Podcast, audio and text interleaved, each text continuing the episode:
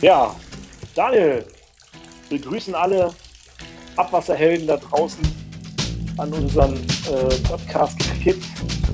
Wie geht's dir? Wo bist du gerade? Mir geht's gut, aber irgendwie kann das sein, dass deine Qualität so schlecht ist? Meine Qualität ist schlecht. Ich höre dich gut. Okay, super. Bitte dich gut zu hören? Es geht so. Wo bist du unterwegs? Ich bin hier ähm, im hohen Norden unterwegs, an der Nordsee. Ich weiß nicht, ob da der Empfang so gut ist. Meistens ist er schlecht. Ja, also die Handynetze in Deutschland. Ja, wir haben heute ja ein Thema, Daniel, wo wir gesagt haben, wir treffen uns mal wieder zu einer Folge vom Podcast und haben auch ähm, gedacht, wir haben mal so ein, so ein Querschnittsthema, was eigentlich irgendwie jeden interessieren sollte. Wir haben auch einen Stargast sozusagen uns mal eingeladen, wie wir gesagt haben, über das Thema können wir mal diskutieren. Äh, und zwar äh, wollen wir heute sprechen über äh, Führung in der Abwasserbranche oder Führung generell. Und äh, wie das vielleicht auch in unserer Wasserbranche ein Thema ist. Und dazu haben wir uns einen Gast eingeladen, und zwar die Juliane Tamm, die auch schon dabei ist. Juliane, stell dich doch mal vor. Wer bist du? Warum reden wir über Führung? Hallo zusammen. Ja, danke erstmal für die Einladung. Ha, warum habt ihr mich eingeladen für Führung? Ich würde sagen, es ist eines der Themen, für die ich mein Leben lang schon irgendwie brenne und was ich sehr gut schon verbinden konnte, auch mit meinem beruflichen Werdegang, hm, wo ich zum einen als Laborleiterin tätig war, zum anderen als technische Betriebsleiterin von einer Kläranlage mit 150.000 EW. Und das damals als relativ junge Frau mit 28 Jahren angefangen habe, da also auch ein bisschen mh, hm, einen ungewöhnlichen Start in, in dieser Branche hatte. Aber denke, dass ich die Sache ganz gut gemacht habe und seit ich 16 bin, einfach grundsätzlich mich mit Führung von Personen, mit Führung von Menschen, egal ob es im Katastrophenschutz ist, im Freizeitbereich als Reiseleiterin oder im beruflichen Kontext ist, mich damit einfach beschäftige und das super spannend finde. Und ich denke, dieses Thema ähm, kriegt immer mehr Fahrt, gerade wenn wir auch über Fachkräftemangel zum Beispiel sprechen in unserer Branche. Und deshalb schön, dass ihr in diesem Podcast dem Ganzen ein bisschen Raum gibt. Ja, äh, jetzt haben wir dich eingeladen. Sag doch noch mal ein bisschen mehr zu dir. Du hast gesagt, du hast äh, hast mal Fachkraft gelernt ne? für Abwassertechnik. Ist das richtig oder? Das passt nicht ganz. Ne? Ich habe Biologie im Bachelor studiert und anschließend berufsbegleitend einen Master in Umweltingenieurwesen ah, gemacht. Okay. Genau, aber habe da dann eben auch schon gearbeitet, ganz normal nebenbei. Ja. Okay, das während des Studiums sozusagen schon. Und wie kommt man dann, wie wird man dann äh, Chefin bei, auf einer Kläranlage oder wie ist das dazu gekommen? Für mich persönlich, für mich persönlich war es eigentlich immer das erklärte Ziel. Ähm, die Begeisterung kam spätestens im Biostudium, wo ich mich vertieft habe mit der Schwerpunkt Wasser und Abwasser. Fand Kläranlagen, also gerade kommunale Kläranlagen, schon immer sehr spannend und hatte das auch als erklärtes Ziel, auf einer Kläranlage zu arbeiten und durch meine sonstigen Tätigkeiten ähm, und Erfahrungen war dann auch sehr schnell klar, dass eine Führungsposition einfach auch durch einen akademischen Abschluss ähm, sehr wahrscheinlich ist. Ähm, ich hatte dann auch mit dem Bachelorstudium schon den Bewerbungsmarathon hinter mir, musste feststellen, dass mit Bachelor damals niemand so richtig was anfangen konnte, für Fachkraftstellen überqualifiziert, für andere Stellen unterqualifiziert. Somit war eigentlich klar, dass mit dem Masterabschluss eine Führungsposition fast nicht ausbleibt in der kommunalen Branche. Und ich da auch so ein gewisses Naturtalent mitbringen. Darf man sagen, welche Kläranlage das war, wo du warst? Willst du das sagen? Oder? Ja, das kann man auf jeden Fall sagen. Also das ist äh, bekannt und steht auch in meinem LinkedIn-Profil und überall. Ich war im Allgäu auf der Kläranlage Obere Iller. Das ist eine Verbandskläranlage von elf Gemeinden, eine der südlichsten Kläranlagen in Deutschland mit einer wundervollen Umgebung mit hohem Freizeitwert und vielen Bergen. Ein hoher Freizeitwert, da kommst du ja auch nicht her, ne? Kann man, das müssen wir ja auch so. eigentlich verraten, oder? Wo kommst du hm. ursprünglich her? Ich bin in Rosenheim aufgewachsen. Also Rosenheim auch, aufgewachsen? Auch Alpenrand. Ja. Okay, also kommst du auch aus dem Süden, sagst du, okay. Ja, und dann sagst du, okay, wie lange hast du das gemacht als äh, auf einer Kläranlage? Dann? Wie lange warst du da, technische Betriebsleiterin? Technische Betriebsleiterin war ich viereinhalb Jahre ungefähr. Und davor war ich nochmal zwei Jahre ähm, Laborleiterin auf einer anderen Kläranlage, Kläranlage Landshut, so dass sich das dann insgesamt auf ja, sechseinhalb, sieben Jahre irgendwie so kumuliert. Mhm. Und jetzt bist du ja nicht mehr bei der Kläranlage Betriebsleiterin, sondern machst jetzt was? Genau, ich bin seit über anderthalb Jahren mittlerweile bei der Firma Hach. Müsste den meisten in der Branche ein Begriff sein, also einer der mhm. Marktführer für Messsteuer und Regeltechnik auf Kläranlagen. Und bin dort im Team vom Sales Development, kümmere mich da vor allem mit Fokus auf unsere Software-Sparte, also wo wir unsere standardisierten Steuer- und Regelmodule einfach voranbringen wollen für Kläranlagen, Optimierung, für eine energieeffiziente Fahrweise. Genau, bin da ganz viel auch in Gremien, mache das ganze Networking, mache viele Veranstaltungen. Das ist so meine jetzige Aufgabe. Okay, und hast du da auch äh, wieder Mitarbeiter zu führen? Oder wie groß ist dein Team dafür? Im Moment habe ich keine eigenen Mitarbeiter, aber ich denke, das ist ein Zwischenschritt und ähm, es wird wieder kommen, weil es mir einfach auch so viel Spaß macht. Genau. Aber ich genieße es tatsächlich auch, gerade im Moment das mal nicht zu haben, weil es einfach doch viel Zeit und auch viel Verantwortung jedes Mal bedeutet, Mitarbeiter zu führen. Jetzt haben wir ja was von Führung gesprochen. Ähm, was heißt denn das eigentlich? Also äh, ja, also generell, was, was versteht man unter dem Begriff Führung von Mitarbeitern? Was würdest du, wie würdest du das erklären oder also vielleicht mal definieren, den Begriff? Ja, das, das sagst du jetzt hier so locker und man, man ja. sagt immer Leadership oder Führung und eigentlich meine ich, kann man das gar nicht in einem Satz definieren. Es fasst für mich sehr, sehr viele Kompetenzen zusammen und ich habe mir mal ein paar davon aufgeschrieben, was ich meine, was da alles dazugehört.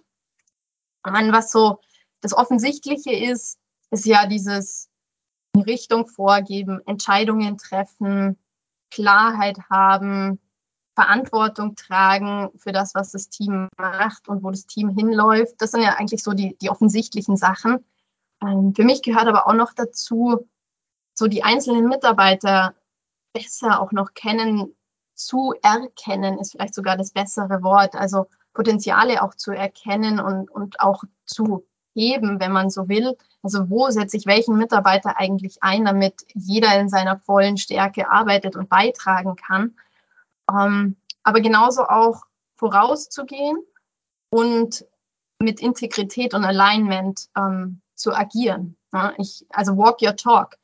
Ich kann ja das, ähm, was ich von meinen Mitarbeitern erwarte, muss ich auch selber liefern, sei es Terminpünktlichkeit, Zuverlässigkeit, Entscheidungsklarheit, all dieses.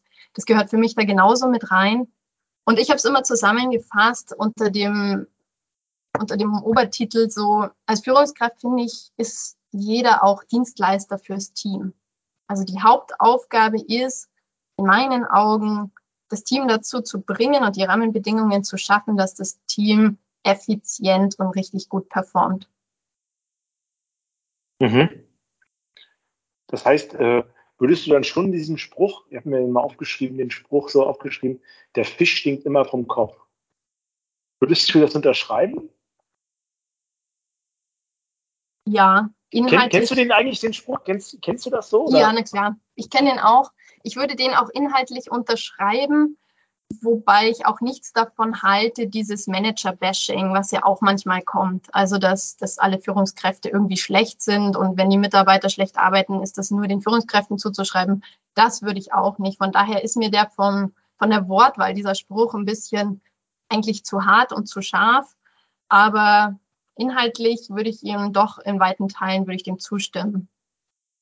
Ja ne, das ist, kann man ja im positiven wie im negativen Sinne sagen, ne? dass man sagt, okay, wenn es gut läuft, dann hat das viel mit, äh, mit äh, ganz oben zu tun, aber wenn es schlecht läuft, vielleicht auch. Also ich habe das immer so diese diesen Vergleich, wenn man bei mir einen Mitarbeiter und ich sage dir, wer dein Chef ist oder Oder zeige mir eine Kläranlage und ich, ich sag dir, wie, der, wie die Führung auf der Kläranlage oder die Führungskraft ist. So ein bisschen, ne? Ja, ja, doch kann man schon viel erkennen. Also gerade, gerade wie Mitarbeiter agieren, ähm, da lässt sich oft was ableiten davon. Ja. Das Gefühl habe ich Daniel, auch. wie siehst du das? Ja. Äh, mit, mit, äh, du hast ja gerade eine Definition gehört. Hast du das auch so erlebt bisher oder? Ich überlege gerade Führungskraft, was Führung bedeutet, äh, wie man das definieren würde. Ähm, ja, trifft sie. Ja, ich überlege gerade. Habe ich noch nie so drüber nachgedacht, deswegen finde ich die Frage ganz gut. Äh, wenn ich an Führung denke, denke ich immer sofort an Stromberg. Hast du die Serie eigentlich geguckt? Ja, auf jeden Fall. Juliane? Meins ist es nicht, ne? Liegt aber daran, dass ich nicht okay. liegt aber daran, dass ich sehr viel Zeit, äh, sehr wenig Zeit mit, mit Serien und Sendungen jeglicher Art verbringe. Das ist aber was Persönliches, eine persönliche Einstellung. Wie Aber denn jetzt mal die Frage, die ich Sicht- eigentlich im Kopf hatte, bevor ich das mal beantworte. Ähm, und zwar, äh, als du jetzt in, äh, im, im Allgäu angefangen hattest als Führungskraft, hast du dir da Literatur durchgelesen oder wie? Du hast jetzt vorhin gesagt, okay, das liegt einem im Blut und äh, das ist mir gegeben als Gabe. Aber was würdest du dann sagen, wie hast du dich darauf vorbereitet? Gibt es auch äh, vielleicht Fachliteratur, die man lesen sollte, wenn man jetzt Führungskraft wird? Gibt es Seminare, die du weiterempfehlen kannst? Wie bist du damals reingekommen? Oder hattest du damals auch vielleicht einen Vorgesetzten, der dich gut mitgenommen hat? Mm, Ja, auch ich hatte damals einen sehr guten Chef. Also an den gehen auf jeden Fall auch mal Credits raus. Und zwar, indem er einfach dieses Muster durchbrochen hat, indem er mir einfach das Vertrauen geschenkt hat, indem er einfach gesagt hat, und diese Frau stellen wir jetzt hier ein mit 28 hier im Allgäu, auch wenn sie nicht ähm, von hier ist. Das war ein großartiger Zug von ihm. Schade eigentlich, dass man das heutzutage so betonen muss, aber es ist nach wie vor einfach so, dass Frauen in diesen Positionen und in diesem technischen Bereich einfach noch weniger sind als Männer. Also da war sicher, ähm, dieser Chef hat mir auf jeden Fall den Rücken gestärkt. Aber wie bereit, wie habe ich mich darauf vorbereitet? Weil ähm, ich kam ja schon mit ein bisschen Führungserfahrung in der in der kleinen Position als Laborleiterin auf der Kläranlage hatte ich fünf Mitarbeiter. Das ist schon mal ganz gut zum Üben. Und ich hatte schon auch tatsächlich verschiedene Erfahrungen gesammelt als Führungskraft. Ich habe auch verschiedene Ausbildungen gemacht. Ähm, das war aber mehr im, im Privaten, also zum Beispiel im Katastrophenschutz habe ich einen Unterführerlehrgang und einen Gruppenführerlehrgang gemacht, wo es ja auch ganz viel um Führung geht ne? und das in Stresssituationen, wenn Einsätze sind und und und. Ähm, ansonsten habe ich, ich habe nie so ein Ratgeberbuch gelesen. Ähm, Mache ich jetzt manchmal und, und gucke so, ob es mit mir resoniert. Ich glaube, ich habe auch ein bisschen meine eigene Philosophie. Ähm, was mich mehr immer interessiert hat, war rauszufinden, wie Menschen ticken. Also ich habe ein totales Fable zum Beispiel für Persönlichkeitstests, finde es bei mir selber am allerspannendsten. Und ich glaube, die größte Vorbereitung, die ich bringen konnte, war, dass ich mir mit mir selber klar war, wie ich reagiere, wo ich hin will, ähm, wo meine eigenen Themen sind, wo ich grantig werde, wo ich ähm, getriggert bin.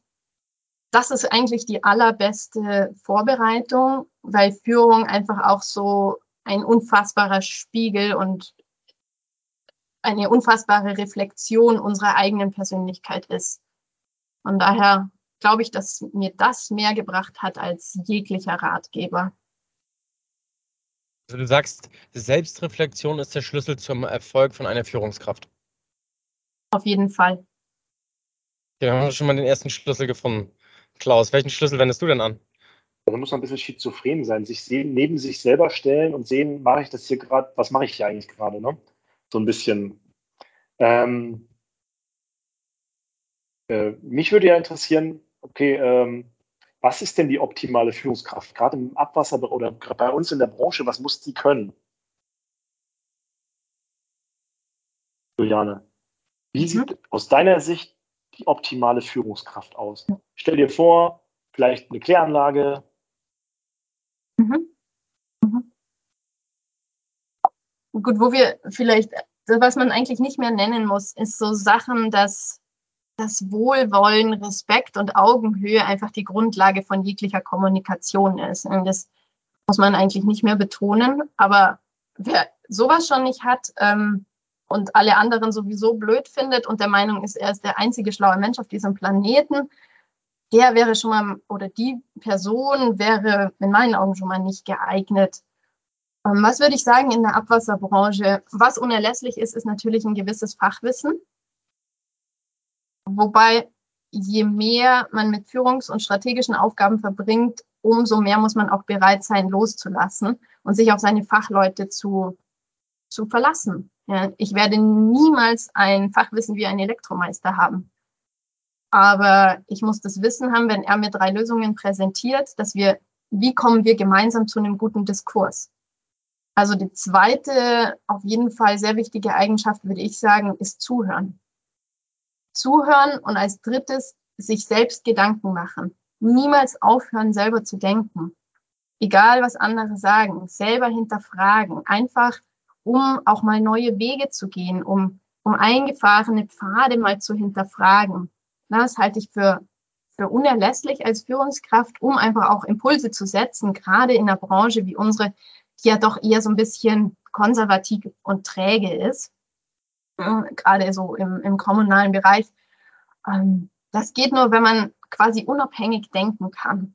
Und was mir auch immer sehr wichtig war, das kann aber jeder halten und jede halten, wie sie möchte, ist, ich war nie enger mit jemandem befreundet. Also ich es macht es manchmal auch hart, weil man solitär ist, aber ich wollte nie Klüngelei in irgendeiner Art und Weise haben, weil es wird immer der Punkt kommen, wo man auch mal Grenzen aufzeigen muss als Führungsperson. Indem man Kollegen einfach mal in Schranken weisen muss, indem man gewisse Dinge vielleicht auch mal durchdrücken muss. Und das geht nur, wenn da nicht, in meinen Augen jedenfalls, wenn da nicht persönlich engere Verbindungen zu einzelnen Mitarbeitern bestehen. Also komplette emotionale Neutralität allen gegenüber. Mhm. Ich habe jetzt hier mal recherchiert, was für Manager-Typen es denn gibt. Oder ich überziehe das mal als, als, als Führungskräftetypen. Ne?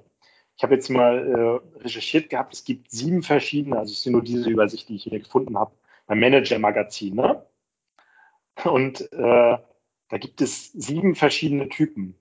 Also wir können die ja mal durchgehen, ich kann die mal vorlesen. Dann könnt ihr ja mal sagen, so wer für, für unsere Branche im Abwasserbereich eigentlich so der Beste wäre. Wollen wir das mal machen? Gute Idee. Also. Sag mal vielleicht hier. noch, was für eine, was für eine Beispielposition ne nehmen wir, weil ein Geschäftsführer eines großen okay, Verbandes, mal, ähm, es braucht sicher was anderes als ein Abwassermeister auf einer 50.000er Kläranlage. Was, was sagst du, was macht am meisten Sinn? Was wir mal suchen? Suchen wir mal den normalen Abwassermeister auf einer mittelgroßen Kläranlage, oder? Okay, ja. Könnt ihr ja alle dann mal, sagen wir mal, äh, oder sagen wir mal, äh, äh, ein Geschäftsführer vom Verband, ein Abwassermeister auf einer mittelgroßen Kläranlage und dann kann man auch mal den, ähm, den, die kleine Kläranlage vielleicht nochmal nehmen. Wir mal eine mittelgroße jetzt erstmal.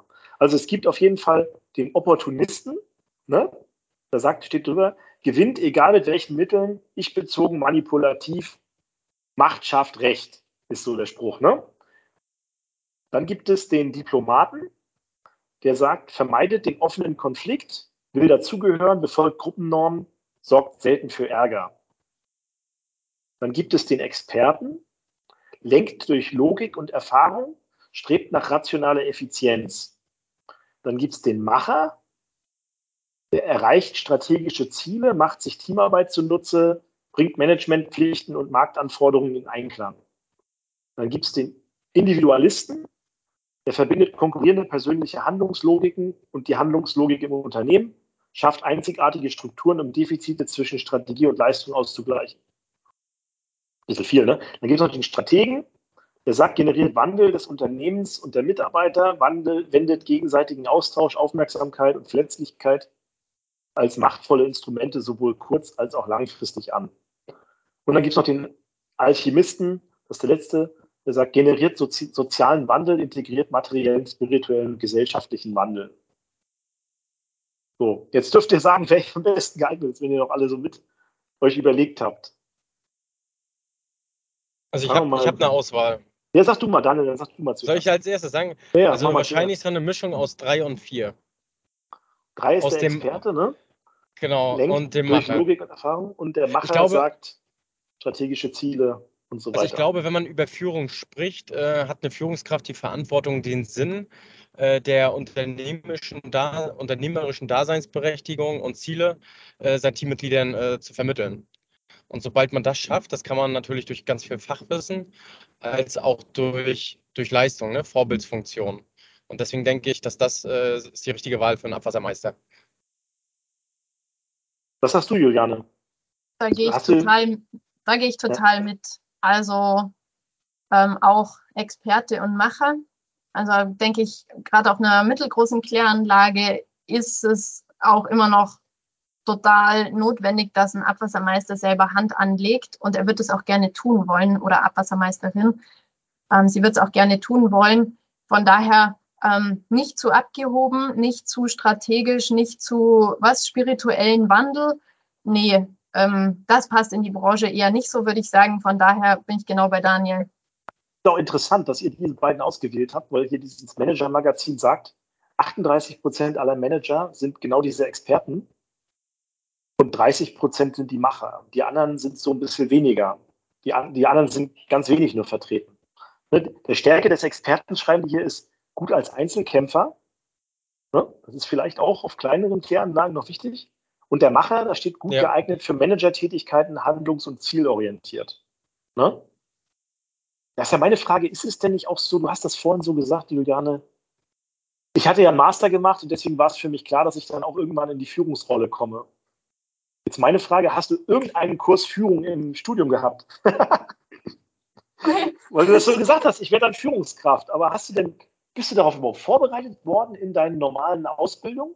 Nein, nein in keinster Art und Weise. Also das war alles, was ich konnte, ähm, war durch Ausbildungen oder auch Interesse in meinem privaten Leben. Aber das Dilemma kennt man ja auch schon lange, dass in diesen akademischen Laufbahnen Führung nicht so einen großen Stellenwert hat, dass es dazu irgendwie Module gibt. Vielleicht ändert sich das jetzt. Ich bin ja auch schon eine Zeit lang raus ähm, aus der Uni, aber ähm, das, nein, da musste ich mich schon privat drum kümmern. Das ist halt immer so das Thema. Wir erwarten von unseren Führungskräften, dass sie das natürlich beherrschen ne, und schimpfen über unseren Chef vielleicht auch ne, und regen uns darüber auf. Aber eigentlich ist der vielleicht auch nur in diese Position gekommen, weil er gerade der Experte ist. Ne? Ja, absolut. Oder das ist ja genau auch dieses, dieses Problem, ne, was man hat, wenn man als Fach Person ähm, aufsteigt, einfach weil man schon lange dabei ist, weil man viel Erfahrung hat zum Beispiel und auf einmal eigentlich eine komplett andere Sichtweise haben muss und auch anders agieren muss. Ähm, dass zum einen diese wenige Vorbereitung vielleicht stattfindet und zum anderen auch ähm, viele lieber selber arbeiten und sich nicht um strategische Dinge Gedanken machen. Das, das ist einfach so. Und, und diese Balance dann zu finden, ähm, stellt sicher die ein oder andere Person vor Herausforderungen. Hm. Kennt ihr, kennt ihr das, dieses Wort, das Peter-Prinzip? Kennt ihr das? Ne. Kennt ihr das nicht? Nee. Das ist von Lawrence J. Peter aus den, aus den 70er Jahren. Und der hat das auf Englisch geschrieben, aber auf Deutsch heißt das so viel wie, in einer Hierarchie neigt jeder Beschäftigte dazu, bis zu seiner Stufe der Unfähigkeit aufzusteigen. Äh, versteht ihr, was damit gemeint ist? Mhm. Nach dem Peter-Prinzip wird man so lange befördert, bis man den Job, wo man hier rein befördert wurde, dann nicht mehr ausführen kann, weil man zu einmal zu hoch befördert wurde. Mhm. Das ist so oft, gerade wenn man dann so irgendwann, die nächste Hierarchiestufe nimmt man noch, weil sie einem angeboten wird und irgendwann merkt man, oh, das hätte ich jetzt nicht machen sollen. Mein Job vorher war eigentlich so das, was mir am meisten noch Spaß gemacht hat.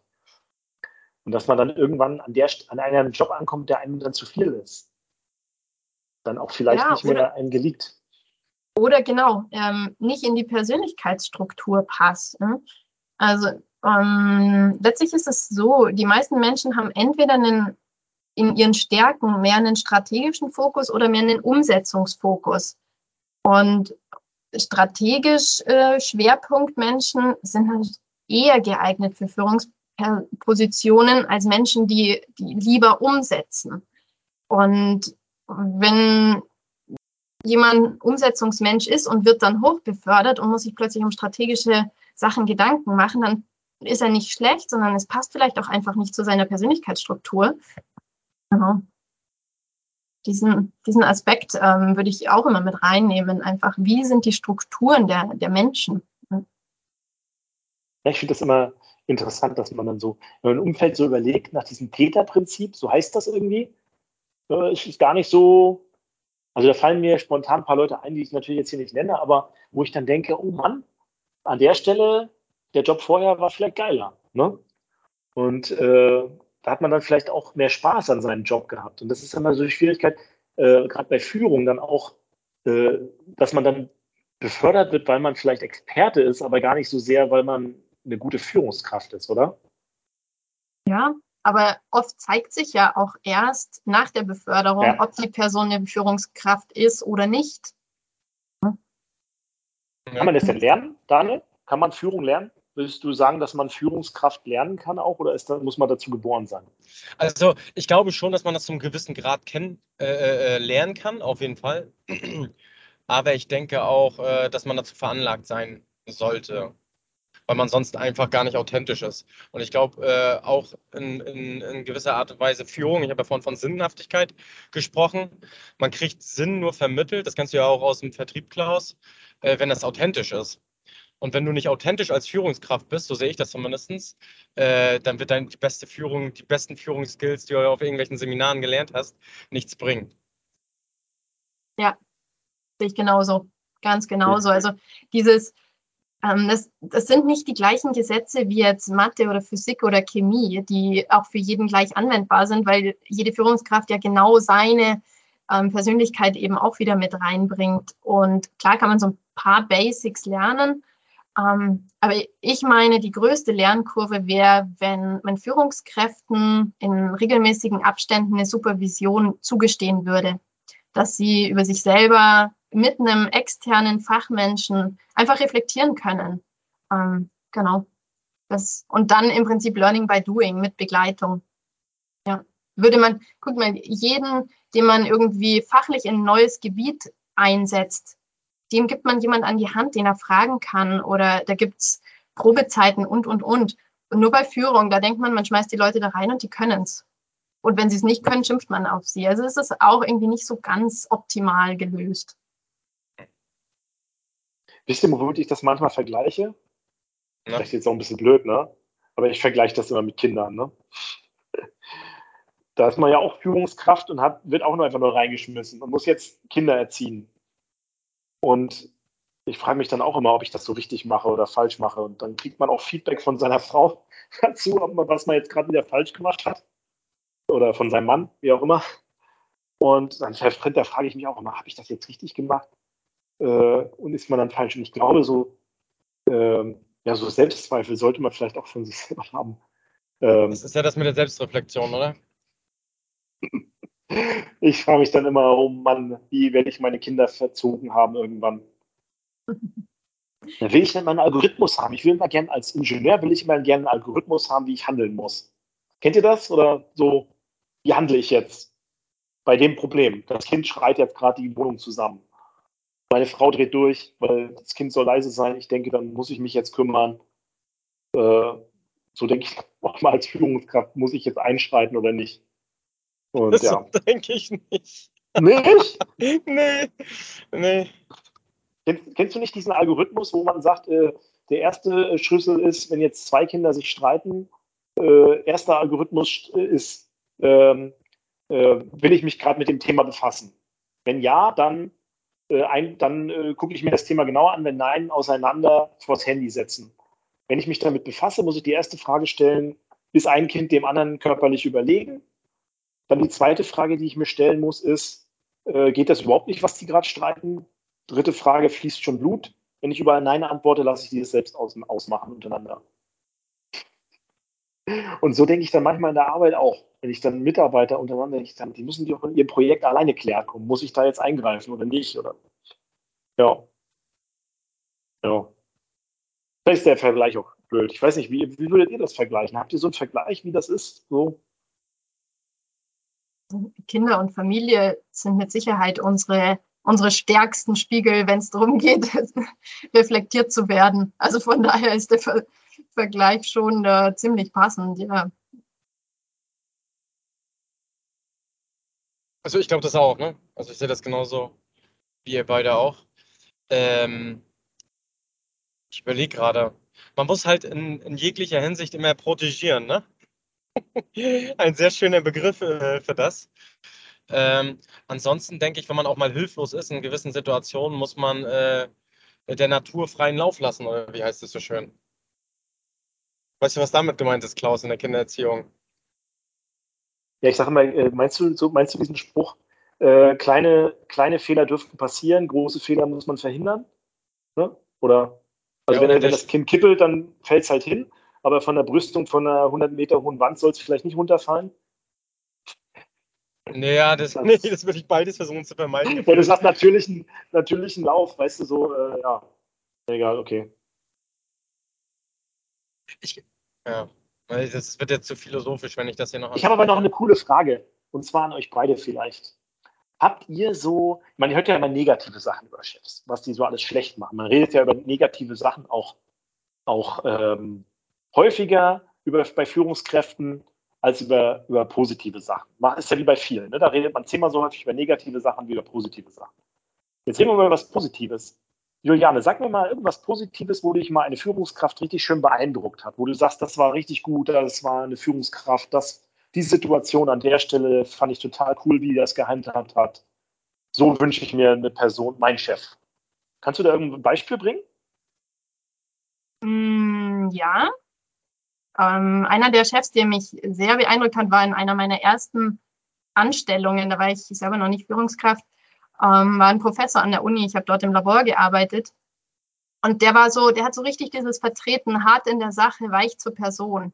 Der hat viel gefordert, ähm, dass wir uns richtig gut auskennen, auch mit den Geräten. Wir hatten da ein, ein IPC zum Beispiel stehen, also ähm, ach, was sage ich, ein Ionenchromatograph, also richtig auch komplexe Geräte, Gaschromatographen und und und. Und der wollte, dass wir die Dinge einfach können. Und er hat aber auch immer gesagt, Ihr könnt jederzeit kommen und fragen. Aber ich bin nicht euer Babysitter. Und wenn man, und das hat so ermutigt.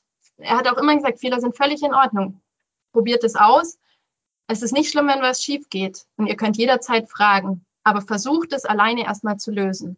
Nur so werdet ihr besser, nur so wachst ihr. Und wenn man aber dann zu ihm gegangen ist und gesagt hat, ich habe XY probiert, komme jetzt hier nicht weiter, dann kam der dazu und hat mit seinem Fachwissen einmal kurz erklärt, an welchem Punkt man gerade stecken geblieben ist und hat einem aber auch immer das Gefühl gegeben, es ist alles in Ordnung. Ich bin kein, kein Dummerchen, weil ich es jetzt gerade nicht weiß oder so, sondern das ist genau die Art, ähm, wie er das haben möchte. Und so sind wir alle zusammen auch gewachsen. Und er dann auch immer weniger belastet worden damit. Also das fand ich sehr beeindruckend, dieses Fordern und Fördern gleichzeitig. Und wenn aber jemand kommt, dann war die Tür auch immer offen. Und man konnte ihn einfach dann auch fachlich sehr viel fragen, auf das er eine gute Antwort hatte. Oder wenn er es gerade nicht wusste, dann gesagt hat, Moment, ich habe es verstanden, muss ich selber nachgucken.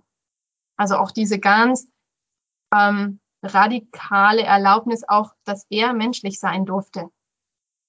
Er war nicht Gott, er war einfach ein Professor mit irre viel Fachwissen, aber auch da gab es Grenzen. Und die hat er genauso kommuniziert. Klaus, was würdest du denn sagen? Was ist deine größte Stärke als Führungskraft?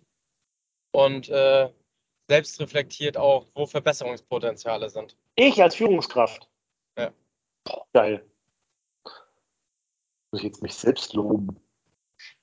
Meine größte Stärke ist hoffentlich Begeisterungs Begeisterung in Mitarbeitern zu wecken für egal was. Ja. Hoffe, dass ich das kann. Ähm, so würde ich mich eigentlich dann einschätzen. Und ansonsten Mauern einreißen.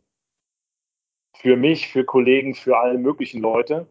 Meine größte Schwäche ist, die, ist dann aus den einzelnen Teilen der Mauer, die dann da noch rumliegt, wieder was Neues zu formen. Also ich, ich habe meinen ersten Chef gehabt, der war, das war, hat mich damals beeindruckt. Der hat damals, der war, war Chef von einer Abteilung mit einer Automobilbranche. Der hat 100 Mitarbeiter, 50 bis 100 Mitarbeiter, ich weiß gar nicht wie viele. 50 bis 100 Mitarbeitern, hatten Umsatzvolumen bei, bei Mercedes, Einkaufsvolumen gehabt von 500 Millionen, worum es geht. Es waren zwei Aufträge damals, die über sieben Jahre für die beiden größten Mercedes-Baureihen hatten, M-Klasse und MFA, also AB-Klasse und so weiter. Und da ging es darum, ob man da diesen Auftrag bekommt für die nächsten sieben Jahre, wo die ganze Abteilung dran hängt oder nicht. Und dann hat dieser, hat diese, hat der Einkauf von unseren damaligen Kunden einfach uns auf Business Hold gesetzt, zur Verhandlungstaktik, ne? Also heißt, mit denen machen wir kein Geschäft mehr, gar nicht mehr, ne? Dann haben natürlich alle Mitarbeiter mitbekommen, okay, wir sind jetzt auf Business Hold, wie geht's weiter? Kriegen wir dann auch wieder Geschäft? Geht es um mehrere hundert Millionen? Und der Chef hat das ganz cool gemacht, irgendwie gesagt, nee, nee, das machen die nur als Taktik, keine easy, das, das wird schon wieder, die werden uns dann, die werden uns in einem Viertel, halben Jahr schon wieder mit uns Geschäft machen. Das ist nur Taktik von denen, ne? Die Mitarbeiter haben dann schon dem geglaubt, ne? Der hat das klar durchgesehen. Ob der das wirklich auch so vertreten hat intern, weiß ich nicht, ne? Der war da total cool drin und halt wirkte mega entspannt, aber hat das, hat das so vertreten und nach einem halben Jahr ist es dann auch wirklich so passiert. Ob der selber die ganze Zeit das auch so gesehen hat und so cool war in dem Hintergrund, das weiß ich gar nicht. Ne? Aber der hat äh, quasi seine Mitarbeiter gesagt, macht euren Job, das wird schon und so weiter. Und hat das, hat die mitgenommen, hat äh, die weiterhin begeistert von ihrem Job. Sonst wären ja vielleicht auch Leute abgesprungen. Ne? Dann wäre es vielleicht wirklich dazu gekommen, dass man das nicht bekommen hätte und so weiter. Aber jeder hat seinen Job gemacht.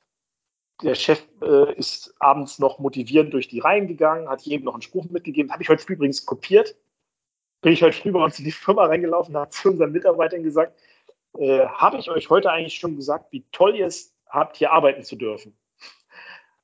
bin, ich, bin ich so mit einem Lächeln in die Firma gegangen und habe das natürlich so ein bisschen ironisch gemeint. Aber dann haben alle so zurückgelächelt und äh, haben den Scherz hoffentlich auch verstanden. Und das hat er immer so ganz locker auch und wie du gesagt hast, Juliane, glaube ich, Harz in der Sache, äh, weich zur Person. Das fand ich immer, fand ich einen guten Spruch vorhin. Ja habe ich lange geredet. War das deine Antwort, die du hören willst, Daniel? Äh, ganz ehrlich, nein. Äh, wo war jetzt das Verbesserungspotenzial? Also, dass du mehr Ruhe bewahrst oder was soll mein ich jetzt Verbesserungspotenzial, nicht so viel Lava. Anscheinend. Okay. Nein, Verbesserungspotenzial äh, ist natürlich äh, nicht so hart gegen andere zu sein. Mir fällt das Gleiche gegen Personen ein bisschen schwer. Okay. Juliane, jetzt erzähl doch mal aus deiner Sicht. Wie, wie waren deine Stationen bisher und was würdest du sagen, was waren da deine Stärken und wo würdest du dich selbst reflektiert da sehen, was du beim nächsten Mal besser machst? Oh, wow. ähm, was ich im Laufe der Zeit tatsächlich erst gelernt habe, was auf jeden Fall noch besser werden kann, ähm, ist klares Nein auch selber sagen. Also klares Abgrenzen. Ich bin da gern so jemand, der dann zu viel auf seinen eigenen Schreibtisch zieht, um, um andere zu entlasten. Also hier noch konsequenter meine eigenen Grenzen beachten. Ähm, da gibt es auf jeden Fall bei mir äh, Verbesserungspotenzial, obwohl es schon so viel besser geworden ist.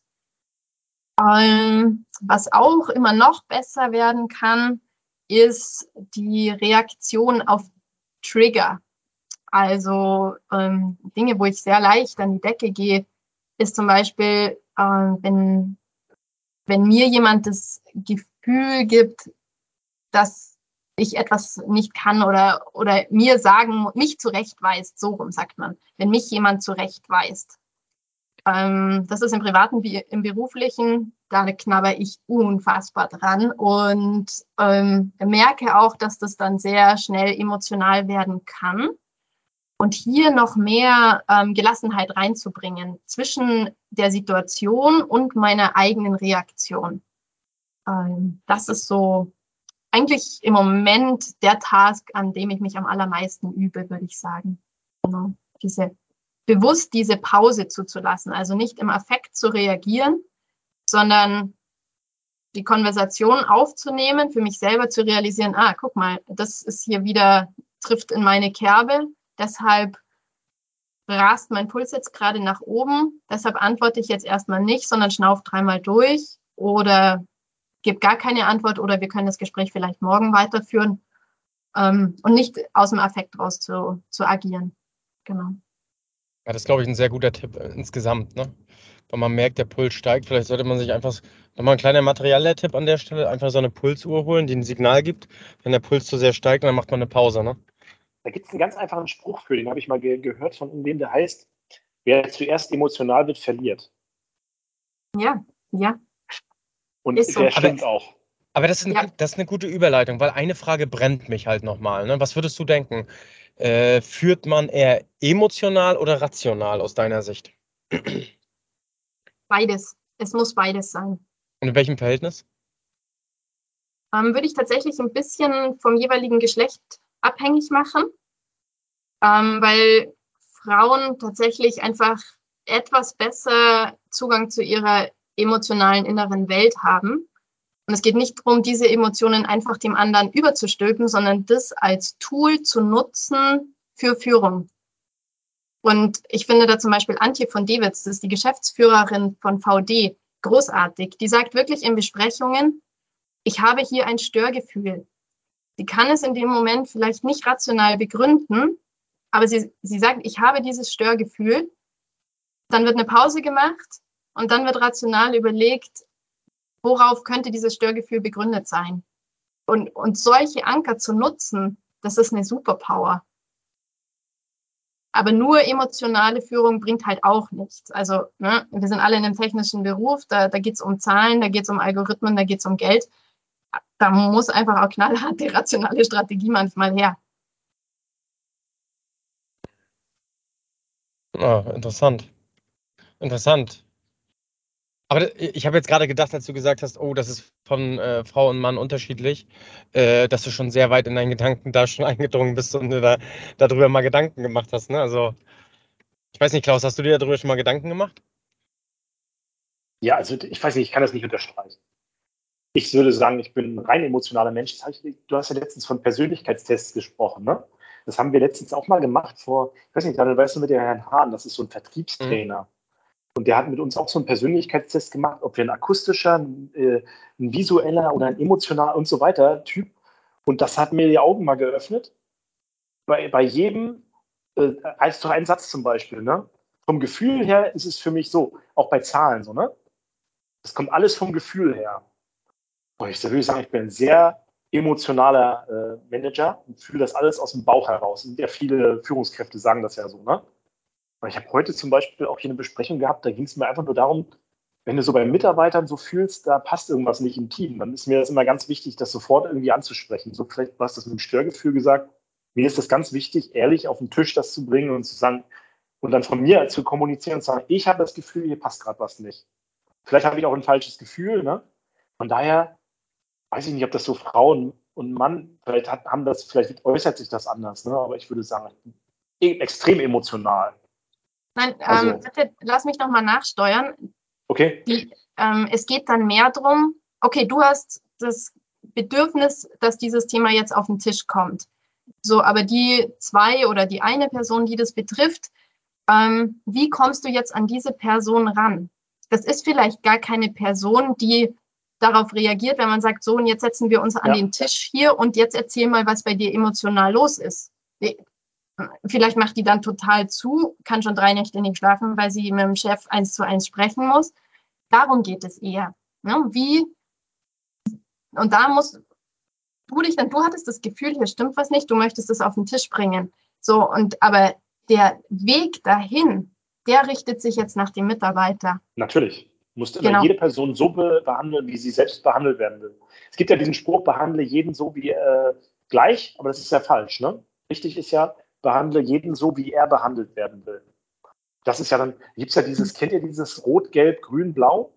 Ja, genau, das ist ein anderes, das ist dieses Disk-Modell. Ja, aber jeder lebt einfach in seiner eigenen Wahrheit. Punkt. Mhm. Das ist auch so, ja. Und, und das gilt es einfach zu, zu respektieren. Ähm, wenn ihr wollt, habe ich noch eine kleine Geschichte, ähm, die bei mir ein sehr großes Learning war ja. als Führungskraft. Und zwar dieses Thema Rechtshirn, Linkshirn. Ich weiß nicht, ob ihr das schon mal ähm, gehört habt. Also Rechtshirne oder hauptsächlich, wo das rechte Hirn aus, Hälfte ausgeprägt ist, sind eher Menschen, die kreativ sind. Ne? Ein bisschen vielleicht auch chaotisch, aber die einfach nicht so strukturiert sind wie Linkshirne. Linkshirne funktionieren in 90-Grad-Winkeln, in To-Do-Listen, Excel-Tabellen. Das ist alles ganz klar Linkshirn.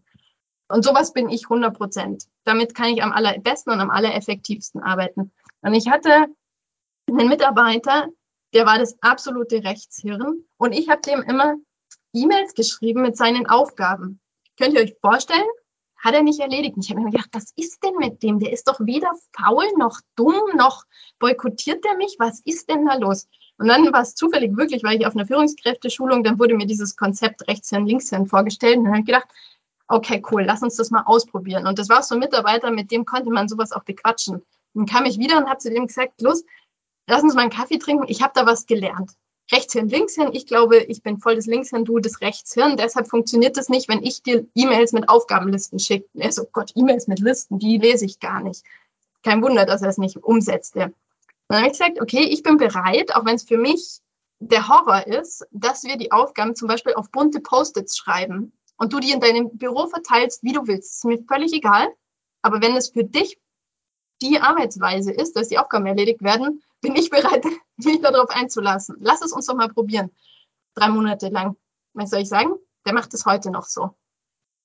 Ja. Und das war für mich so, so ein riesen Learning. Nur weil mein Gehirn in einer bestimmten Weise funktioniert, heißt es nicht, dass das bei jemand anders auch so ist. Aber meine Aufgabe als Führungskraft ist herauszufinden, wie der Mitarbeiter funktioniert und ihm die Arbeit dann so rüberzubringen, dass es bei ihm auch Eingang findet. Also bringst du ihm jedes Mal, wenn du, wenn du eine neue Aufgabe hast, einen neuen Post-it-Zettel vorbei? Im Prinzip haben wir es genauso gemacht, ja. Und stand die Farbe für irgendwas? Das hat er sich, glaube ich, selber überlegt. Da muss ich jetzt gerade wirklich überlegen, weil wenn ihr jetzt seht, ihr jetzt nicht auf dem Audio, aber bei uns ja. an der Wand, fällt das hier in Rostock auch so. Muss man gleich mal erfahren. Ja. Oder kennt ihr zum Beispiel, ähm, das kommt jetzt immer mehr, dass so von Besprechungen so Visuals gemacht werden. Also dass Protokolle nicht mehr in Textform sind, sondern in so kleinen Grafiken. Die ganze Besprechung auf so einem A3-Blatt aufgezeichnet, aufgemalt wird. Das ist die totale ja. Kunst, das muss man lernen, das sind so Sketchnotes. Für mich ist das der totale Horror, sowas mir anzugucken. Als Mindmap meinst du? So als Mindmap. Geht in die Richtung. Mindmap ist für mich auch der totale Horror. Echt? Obwohl, obwohl die ja noch strukturiert wäre. Und so zu, also ist doch spannend, äh, könnte ich mich jetzt echt in Rage reden, äh, so zu realisieren, wie unterschiedlich ähm, Gehirne einfach auch funktionieren und Menschen ticken und dann das, die Methodik auch rauszusuchen, die für das Gegenüber jeweils am besten passt, ist mit eine der Schlüsselaufgaben, glaube ich, auch als Führungskraft. Jetzt habe ich nochmal, hm, jetzt hast du gesagt, ja, das ist eine Schlüsselfunktion.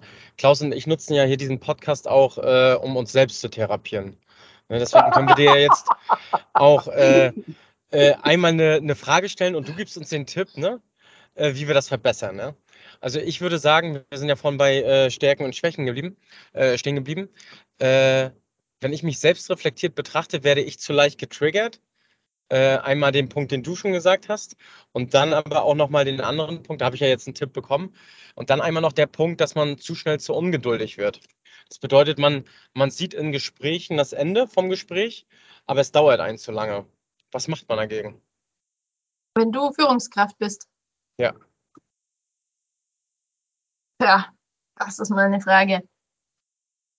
Oh, irgendwo ist es immer dann auch die Grenze zwischen, ähm, wie sehr nehme ich jemanden auch mal das Wort oder sag auch mal so, stopp, wir kommen hier nicht weiter. Also hart zur Sache, weich zur Person. Ja? Und wenn keiner von uns hat Zeit, drei Stunden Besprechungen zu führen wegen irgendwas, wo sich dann vielleicht Menschen einfach nur gerne reden hören.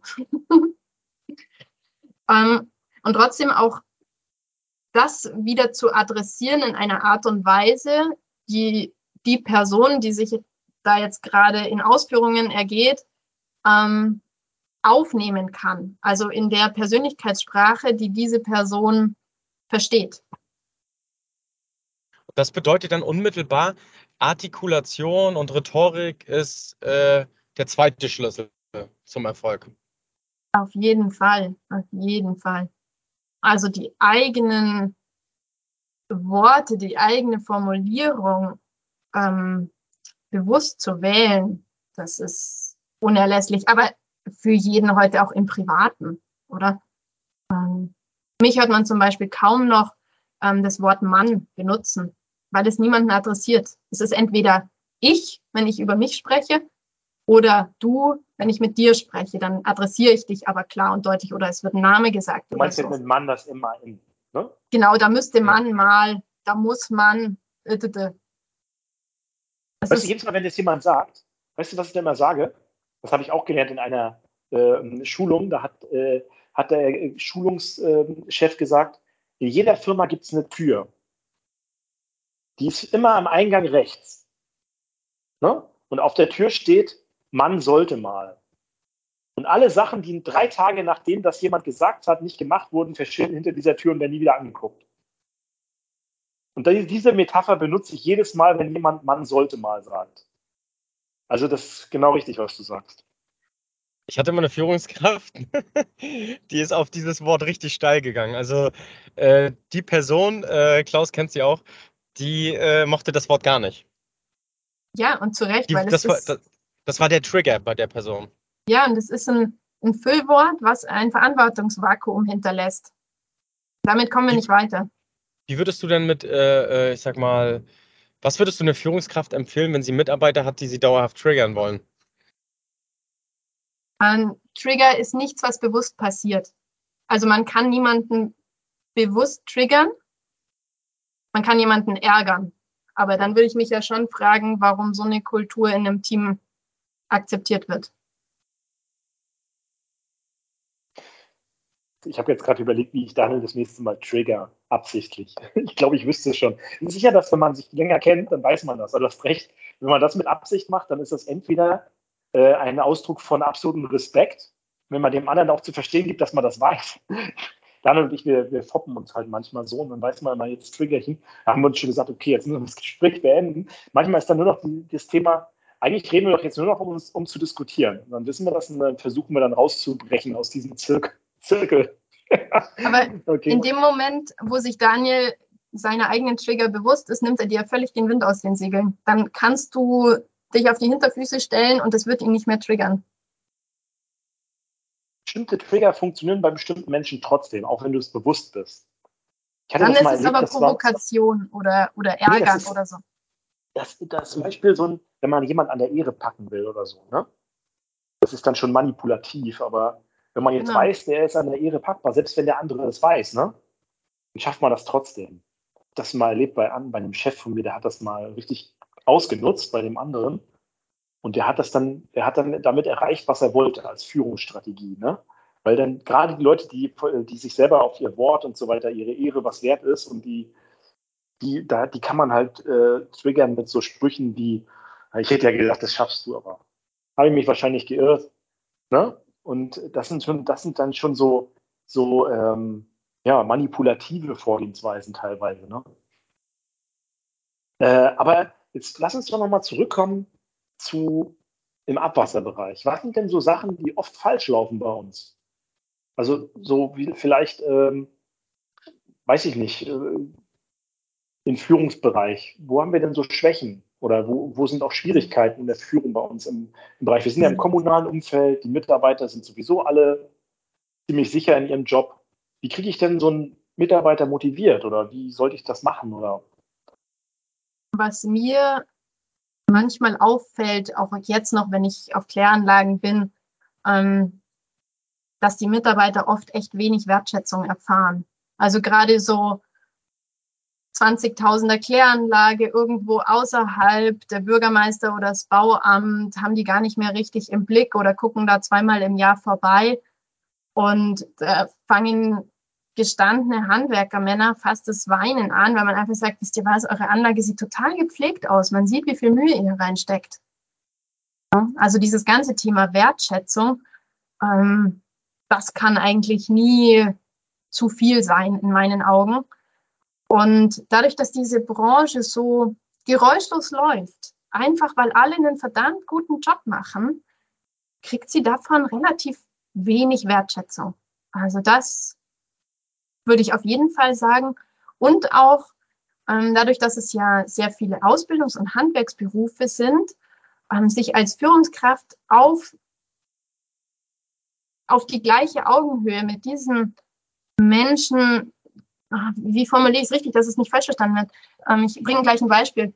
Ähm, auf die Augenhöhe gehen, ähm, dass Menschen andere Dinge perfekt können. Die können vielleicht nicht so gut mit E-Mail oder digitalem Dokumentenmanagement umgehen.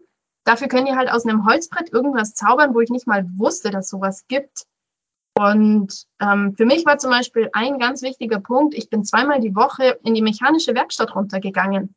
Eine Viertelstunde haben wir uns da zur Kaffeepause oder es war Richtung Arbeitsende, bin ich einfach runtergegangen zu denen. Ähm, ich saß sonst im ersten Stock und habe immer gesagt, ihr könnt jederzeit kommen, aber psychologisch ist das was ganz anderes. Wenn ich als Führungskraft in die Werkstatt komme, einfach frage, wie geht's euch? Ihr könnt mich alles fragen, was wollt ihr wissen? Ähm, wo sind die Probleme hier in der Werkstatt? Was braucht ihr? Also auch in das Umfeld der jeweiligen Arbeitenden zu gehen und so die Wertschätzung auch auszudrücken, dass alle Jobs gleich wichtig sind. Nur der eine muss sich halt um strategische Sachen und Entscheidungen beim Bürgermeister kümmern und der andere halt repariert die Pumpe in der Nacht. Ja? Ähm, und das würde ich mir manchmal wünschen in der Branche, dass das noch mehr stattfindet, diese Wertschätzung. Mhm.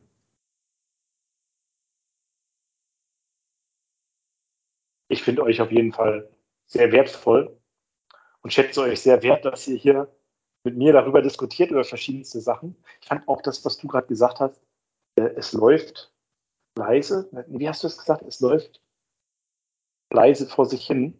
Äh, vielleicht, das hat Patrick beim letzten Podcast gut gesagt, ähm, der Gast, und er hat gesagt, 24-7, 365 Tage im Jahr muss das Ding laufen. Man kann nicht einfach mal abschalten. Es muss laufen und dafür wird das viel zu wenig beachtet. Das habe ich mir so gemerkt. Ähm, ja. ja. Ja, genau so ist es. Und weil es so gut läuft, ja. und gerade weil es so gut läuft, ähm, hat es eben auch so wenig Aufmerksamkeit.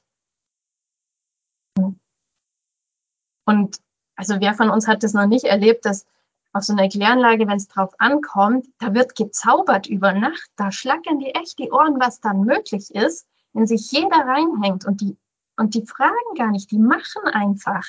Und und das ist echt, wer das mal erlebt hat, der kriege ich jetzt noch Gänsehaut. Also da, da können viele anderen mit Team und Best-Team-Wins und was weiß ich, ähm, sich echt manchmal eine Scheibe abschneiden und dafür kriegen sie dann nur so wenig Wertschätzung. Also da können wir noch was mehr besser machen. Also mehr Wertschätzung ähm. auch durch Führung und im generellen Bereich. Umso höher, umso mehr wahrscheinlich, ne? Führung ist ja nicht nur von der Chef direkt, sondern auch, du hast ja vorhin Rathaus gesagt, das ist ja auch dann Führungsaufgabe und ja. Ja, wir haben jetzt fast wieder eine Stunde vorbei. Krass. Ähm, verging auf jeden Fall mega schnell. Vielen Dank, Juliana, erstmal an der Stelle. Ich würde mal kurz ein paar Fragen stellen. Kurz und knapp. Die berühmten Antworten. Danielschen Fragen. Juliana, ja, bist ich, du bereit? Jawohl, ich gebe mein Bestes. Die kriege ich noch hin. Äh, welche drei Werte sollten bei jeder Führungskraft äh, hinterm Rücken auf dem Whiteboard stehen? Integrität, Klarheit, Umsetzungsstärke. Ja, danke. Ähm, von, aus welchem Fehler hast du bisher am meisten gelernt?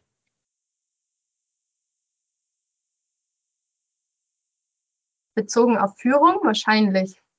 Ja. Ähm, emotional zu werden, wenn es unangebracht ist und dadurch zu verlieren, so wie Klaus es schon gesagt hatte. Mhm. Ja. Ähm, hast du noch einen Tipp, den du den Leuten mitgeben möchtest?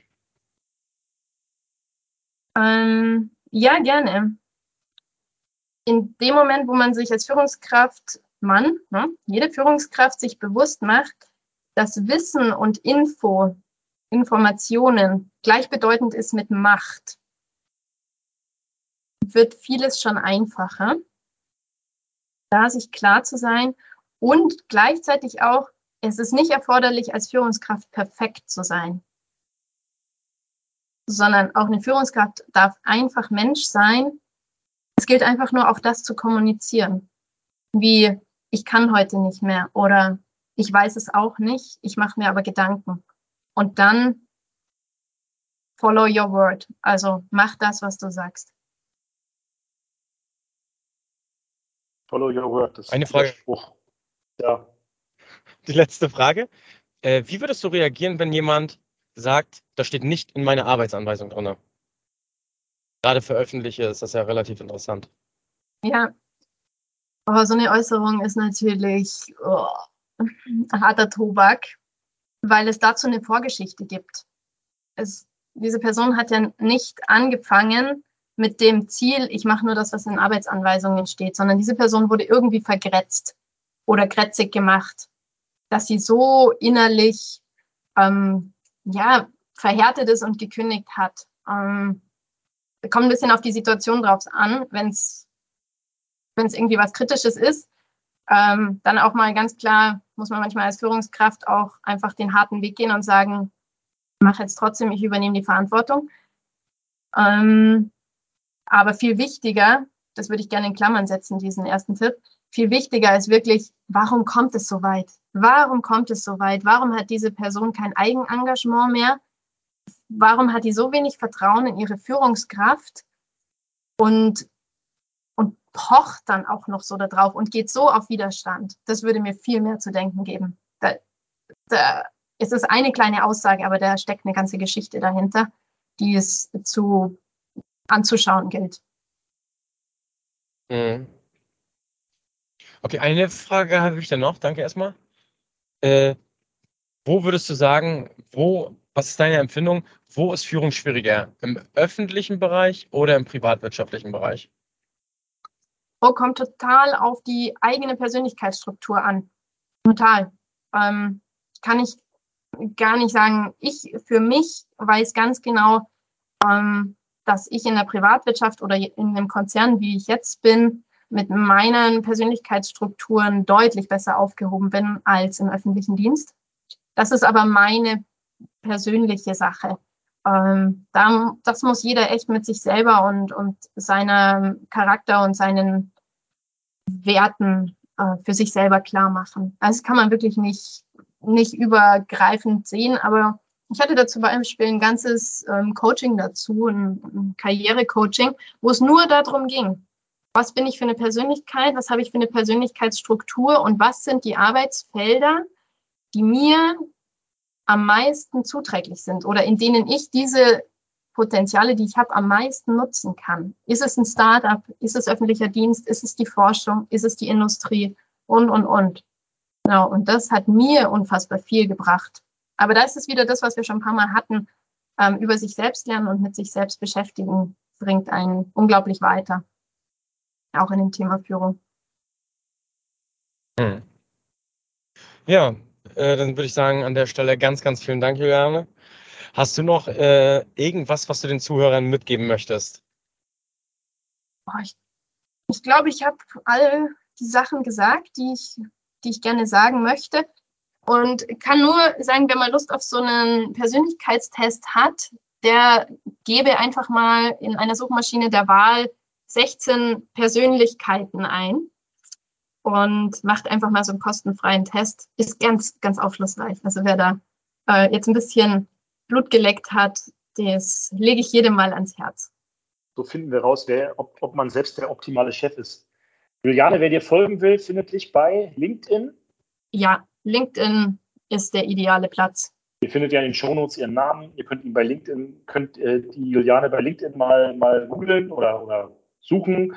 Oder ich weiß nicht, ob du bei anderen Kanälen auch unterwegs bist, aber dann nicht eher LinkedIn, ne? Sagt man, findet man dich. Genau. LinkedIn genau. ist für das Berufliche genau das Richtige. Genau. Könnt ihr ja die Juliane gerne mal anschreiben, wenn ihr noch andere Meinungen habt. Ansonsten gerne, wie gesagt, immer bei Instagram oder könnt ihr uns followen und so weiter und dann eure Kommentare dazu loswerden. Ähm, ja. Ansonsten, Juliane, danke dir. Ganz viel gelernt. Ich bin gespannt. Ja, ganz. Äh, man kann, man kann, glaube ich, bei dem Thema kann man stundenlang diskutieren. Muss natürlich auch ein bisschen aufpassen, dass man wie man da so diskutiert. Aber ja, hat mich echt gefreut. Hat mir Spaß gemacht. Ja, vielen lieben Dank ähm, für die Einladung und dass ihr da so eine Plattform auch für dieses Thema bietet. Ähm, das ist ein, ein, toller Schritt und ja, danke nochmal. Ja, Pantarei, das, das Wasser fließt immer bergab. Leute, ciao. Ciao, ciao.